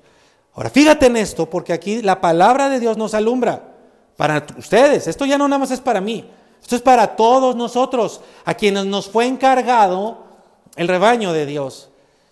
Y si tú dices, ay, yo gracias a Dios que yo no, yo no estoy en una iglesia, no, espérame, es que tú estás en mayor peligro. Estás a la deriva de que te devoren. Por eso te, te reitero, acércate a la iglesia, sé enseñado. Y aquí en Río de Agua Viva predicamos la verdad. Mira lo que dice el 5. Tendrán apariencia de piedad, pero negarán la eficacia de ella. Entonces, no se te va a presentar alguien que te va a decir, oye, yo soy cizaña y quiero poner mis principios tóxicos en ti. No va a haber alguien que se pare al frente y diga, yo soy un falso profeta. Escuchen la mentira que les vengo a predicar. No. Tienen apariencia de piedad. Son, son, son bonachones, buenas gentes, amables. Cuando, cuando ha habido gente que se ha ido enojada conmigo y dicen lastimados, que yo los lastimé. Bueno, yo no soy la espada de doble filo. Cuando se van lastimados, esa cizaña que anda por ahí llega a ofrecerles amor y amistad, la cual yo no les ofrecí, la cual yo no les di. Porque yo fui duro, yo los lastimé. Y es como ver a la presa y decir, llegar en el momento de mayor debilidad y decir, yo te voy a dar lo que allá no te dieron. con que Dios dijo, ah, yo te voy a dar algo más que Dios no te dijo. Uy, ahora el pastor se está poniendo como Dios. No. o sea, me queda claro quién es Dios y yo, aunque, aunque algunos no reciban esto, me queda claro qué, qué, clase de cucaracha soy yo. Y no lo digo para que alguien me levante, ¿eh? lo digo porque lo sé. Pero llegan en el momento exacto, como que huelen, porque hay en todo esto hay actividad espiritual maligna, son hijos de la serpiente que escuchan a su padre el diablo y saben dónde están las presas. Van a tener apariencia de piedad, se presentan como tus amigos, como, como, como buenos. ¿Qué tenemos que hacer tú y yo? Mira, ¿qué dice ahí? A estos evita. evita. No me vuelvas a preguntar, por favor, si puedes seguir haciendo amigo, si, puedes seguir siendo amigo de la cizaña. No me vuelvas a preguntar eso porque eh, Dios te está dando la respuesta. A ellos evita. No prestes tus oídos a malas conversaciones, ni siquiera los recibas o, o los aceptes. Primera de Timoteo capítulo 4, versículo 1. Te acabo de decir que hay actividad espiritual maligna, te acabo de decir, son hijos del diablo. ¡Qué horror! ¿Cómo se le ocurre al pastor decir eso? Pero el Espíritu Santo, no yo, dice claramente en los postreros tiempos, los que vivimos, algunos apostatarán de la fe, escuchando a espíritus engañadores y doctrinas de demonios. La doctrina de demonio no es la satánica, es la que ves en Génesis 3, con que Dios dijo. Y va, y va a citar la palabra, es la que Jesús recibió. Escrito está que a sus ángeles mandará acerca de ti para que no tropiece tu pie. La doctrina de demonios utiliza la palabra de Dios y la tuerce. Esos seres espirituales que estamos aprendiendo están activos a través de la cizaña, a través de toda persona que está dispuesta a escuchar la mentira porque la verdad la aborrece, porque la verdad la evita, la corta, esto sí, esto no, esto me parece, esto no me parece. Te voy a dar dos textos más, tres, textos más y terminamos. Segunda carta de Pedro, capítulo 2, versículo 1. Dice Pedro, pero hubo también falsos profetas en el mundo. ¿Ya vieron? Todos no están viendo. Pero hubo también falsos profetas entre el pueblo. Ojo. ¿Y cómo sé que tú no eres un falso profeta, este pastor? Bueno, Tienes la palabra, por eso yo soy tan insistente en que leas la palabra, te la estoy poniendo acá, Te acabo de decir que esto es de vida o muerte para mí primero. Que me equivoco, me puedo equivocar, pero que mi corazón está puesto. Y eso quiere decir que a veces ni puedo dormir por saber cómo te tengo que predicar la palabra, eso está puesto ahí. No sé si me vas a creer o no, pero yo te lo puedo decir porque Dios lo sabe y Él es mi jefe y Él es el primero que me jalaría las orejas o me jalaría los pies para ya llevarme. Pero hubo también entre ustedes, eh, perdón, falsos profetas entre el pueblo, como habrá entre ustedes falsos maestros. Ha sido cosa del pasado, de este presente y seguirá siendo. Ojo, que introducirán, ¿cómo? Encubiertamente, bajo el velo de la amistad, bajo el velo de la bondad, bajo el velo de ayudarte, de apoyarte, de darte la mano que no te dieron. Lo harán a través de un canto bonito, de un concierto maravilloso, de un programa espectacular a través de muchos seguidores en, Instagram. hombre, si ese cristiano tiene tantísimos seguidores, seguramente, ah, tú te hubieras ido, tú no hubieras seguido a Jesús. Por momentos tenía multitudes, pero en cuanto les hablaba la verdad, la gente decía, no, eso está muy duro, espérate. No, no, no, no, no. Y pum, se le iban 15 mil personas. Introducirán encubiertamente herejías destructoras y aún negarán al Señor que los rescató. Hoy hay personas que salieron de Río de Agua Viva que están cambiando la verdad de lo que Jesús dijo y están poniendo a Jesús al nivel no solo de un ser humano, sino de homosexuales, de lesbianas. Esto no es un día para otro, esto va siendo paulatino. Por eso dice, y va a llegar un tiempo, aún negarán al Señor que los rescató, atrayendo sobre sí mismos destrucción repentina. Porque esto no te lo va a avisar el Señor. Este mensaje es Basado en, Mateo 13, cuando dice, deja que la cizaña crezca, porque Dios tiene misericordia de la cizaña. Pero un día, sin previo aviso, Dios va a decir, vean lo que dice el versículo 2, me duele, este versículo 2 me duele. Me duele. Y yo quisiera cambiar esto, pero no puedo. ¿Qué dice ahí? ¿Y? ¿Y qué? ¿Otra vez y qué? Muchos. ¿No les duele? Y muchos seguirán sus disoluciones. Porque es más fácil seguir algo que tiene un saborcito a verdad que la verdad misma. La verdad es dura. Pero eso es lo que necesitamos porque nuestra condición es de muerte y de destrucción y de maldición. Y muchos seguirán sus disoluciones por causa de los cuales el camino de la verdad. Uf, yo antes me enojaba.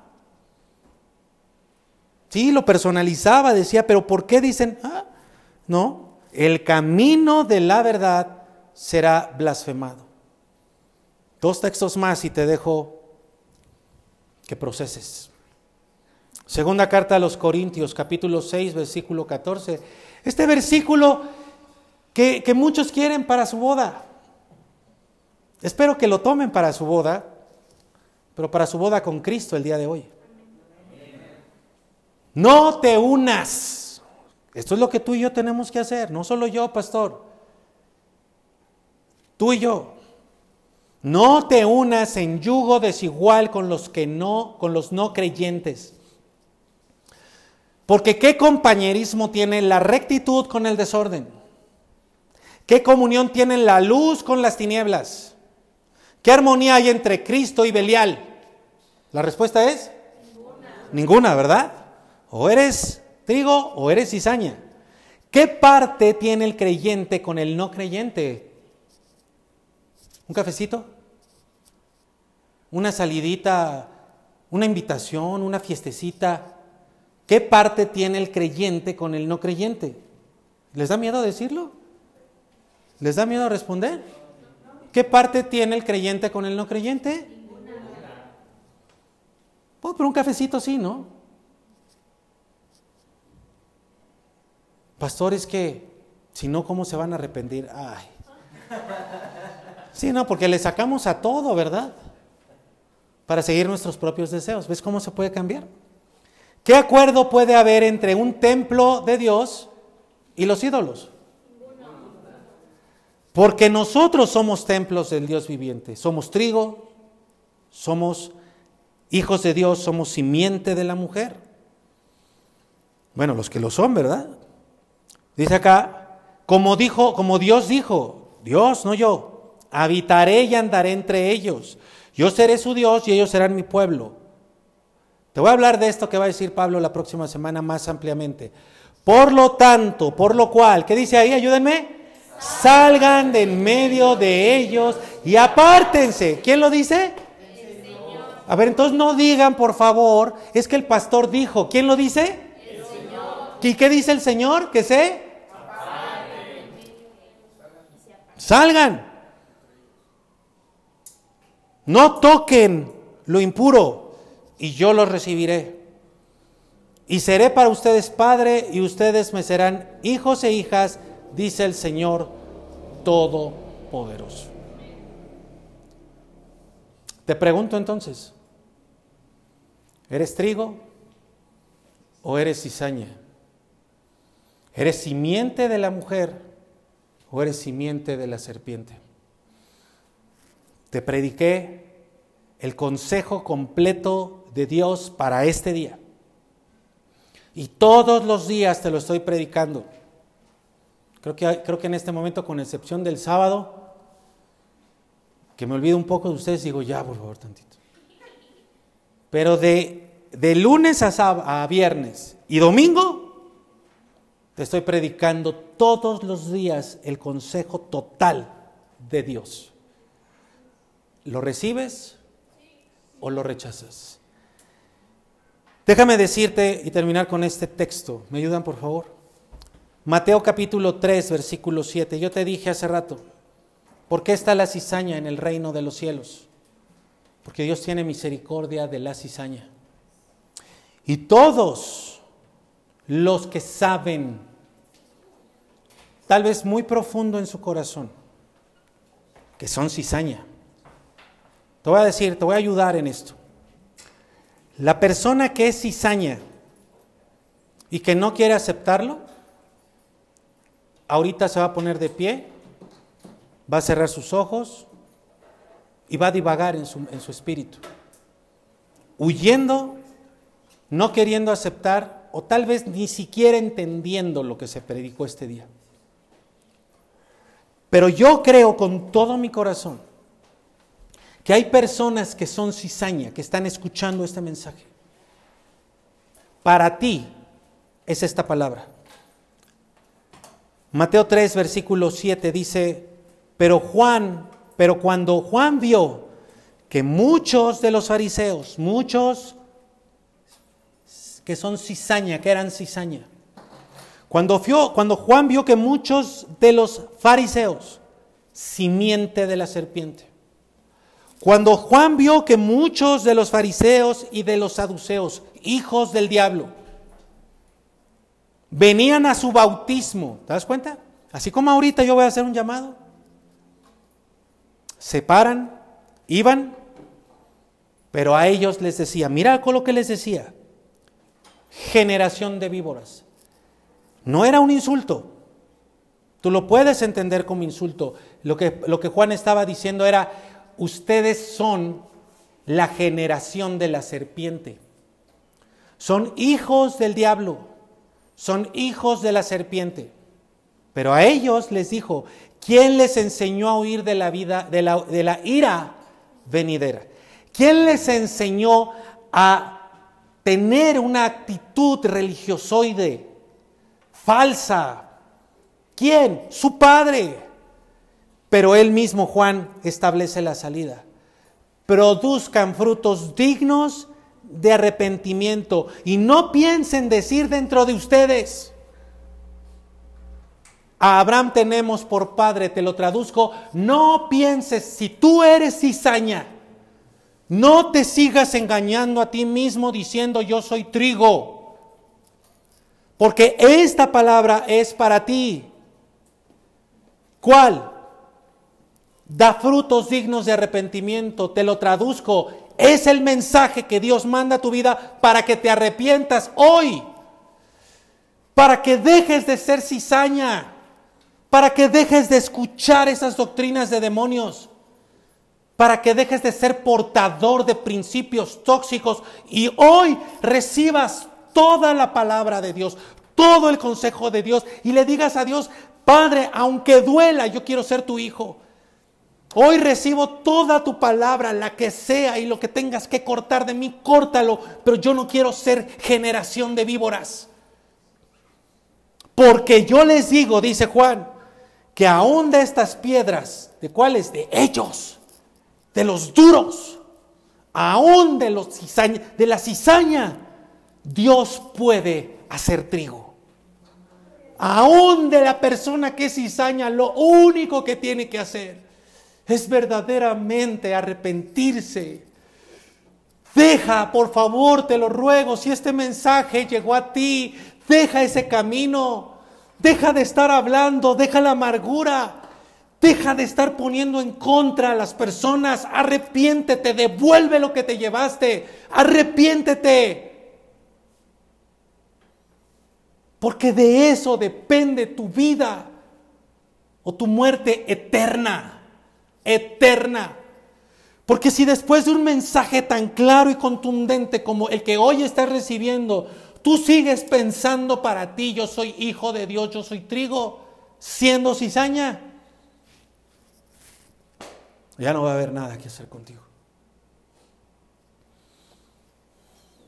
Cierra tus ojos, por favor, ponte de pie ahí en tu lugar.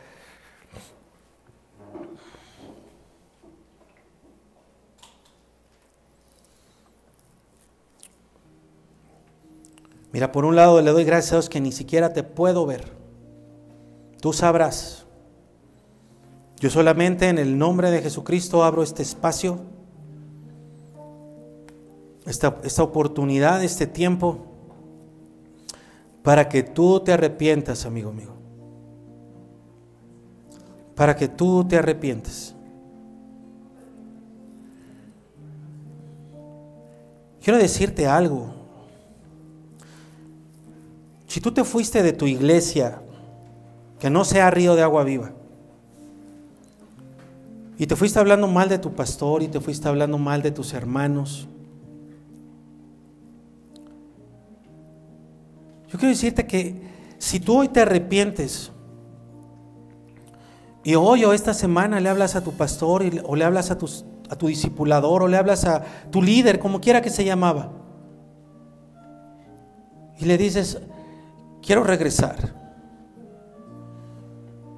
Yo te quiero decir que esa persona se va a olvidar en ese mismo instante de todo lo malo.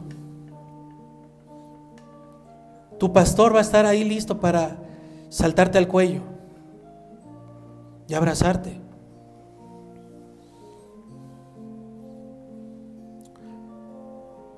Y tal vez no va a suceder lo mismo que antes. Porque tu pastor, tu discipulador va a tener que hablar contigo y asegurar muchas cosas, porque es una gran responsabilidad cuidar al rebaño de Dios. Pero si tú verdaderamente te estás arrepintiendo, no dudes que, el corazón de tu pastor se va a llenar de gozo y de alegría. Y te va, y te va a amar más que antes incluso. Ve con tu pastor. Regresa del lugar donde te fuiste hablando mal. Y, si ahí no hablan la verdad, pastor, mira, tienes que escuchar el mensaje de la próxima semana. Pero si acaso se habla mentira del lugar donde saliste, de todas maneras ve y pide perdón por todo lo mal que hablaste. Así no se hacen las cosas. No te despides por un WhatsApp. Y menos te vas sin decir palabra. Y menos hablando mal. ¿Quieres saber si eres simiente de la serpiente? Ahí tienes los primeros frutos de arrepentimiento. Te voy a decir algo más. Ten cuidado con lo siguiente porque me ha pasado. Me ha pasado que hay gente que se ha ido y luego me busca y me pide perdón. Pero cuando hablo con ellos y con ellas me doy cuenta que siguen pensando exactamente igual. Y conforme la conversación va avanzando me doy cuenta que ni siquiera saben por qué me están pidiendo perdón. Eso no es arrepentirse. Ten cuidado con eso. Frutos dignos de arrepentimiento, dignos, no falso. No algo que parezca arrepentimiento, verdadero arrepentimiento. En este momento, mi querido amigo y amiga, que tú te has descubierto como una persona que parece trigo, pero en realidad eres cizaña. En este momento, Dios, no yo, te da la oportunidad de nacer de nuevo de que la palabra de verdad que acabas de escuchar sea la genética que te haga nacer verdaderamente en espíritu. Las personas que se van, por lo regular, dejan de tener una relación con Dios. Las personas que se van y hablan mal, por lo regular, ya dejaron desde hace mucho tiempo de orar. Han dedicado su vida, su tiempo a libros, a filosofías humanas. No se dan cuenta que detrás está el diablo con una doctrina de demonio. Dejaron de tener una relación real y profunda con Dios. Dejaron de meditar en la palabra. Y por eso es que tú ni siquiera puedes encontrar la paz y hoy andas de aquí para allá. Tal vez incluso ese que parecía tu amigo ya te dejó. O ya te diste cuenta que fue pura falsedad. En casa te están esperando. En tu casa te están esperando.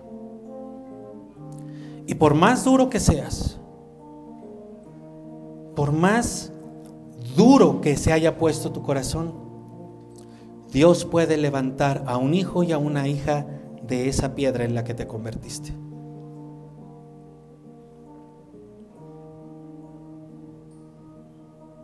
Quieras tú nacer el día de hoy como verdadero trigo. Y te voy a decir por qué. Hoy tendrías vida eterna, empezarías a tener vida eterna. Pero además hoy empezarías a ser la verdadera iglesia. Y lo que viene para mí y para la iglesia de Río de Agua Viva es dejar de estar rogando, es dejar de estar suplicando, es dejar de estar mendigando la atención de la cizaña, porque ese no es nuestro papel. Nuestro papel es hablar la verdad.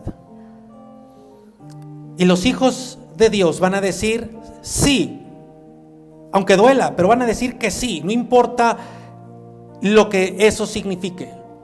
No importa el tiempo, el esfuerzo, la cantidad, no va a importar. Porque ese es el verdadero trigo. Ese es el verdadero Hijo de Dios.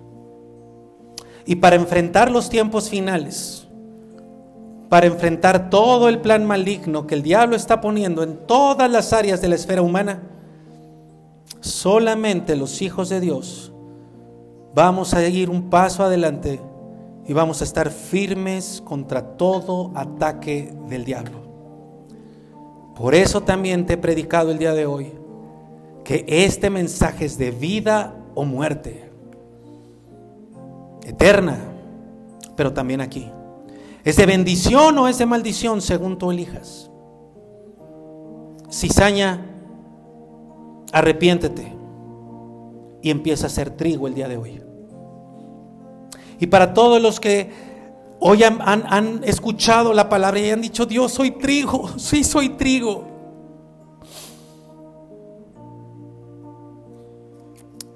Ve que dice ahí la palabra de Dios. Él te recogerá y te pondrá en su granero. Él mismo te recogerá. Con un fruto abundante de obras maravillosas que se traducirán en una recompensa eterna y en bendición y protección en esta tierra.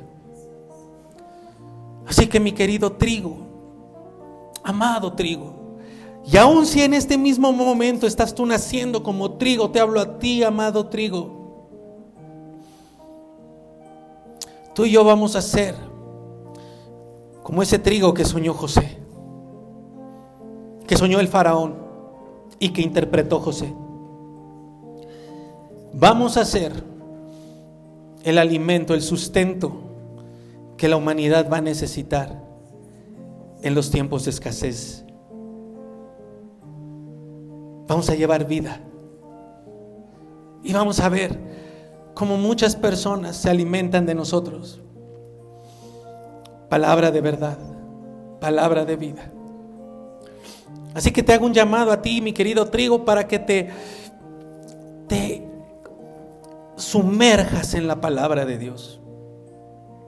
Que busques esos momentos de intimidad con tu papá y que estés dispuesto a servir en tu iglesia y en el mundo entero. Hablar de Jesús, a mostrar su gloria, su riqueza, su bendición. El mundo no va a volver a ser el mismo después de este tiempo.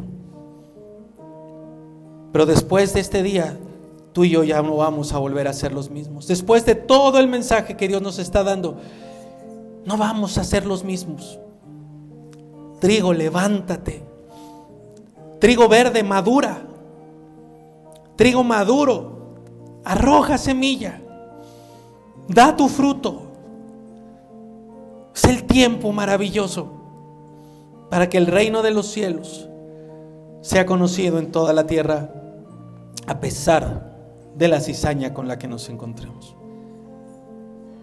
Quédate ahí con tus ojos cerrados, por favor. Y te voy a pedir que con todo tu ser hables con Dios. Si tú eres trigo en este momento, tú vas a empezar a hablar con Él sin problema. No me vas a necesitar a mí. Y vamos a adorar y vamos a terminar ese tiempo en adoración.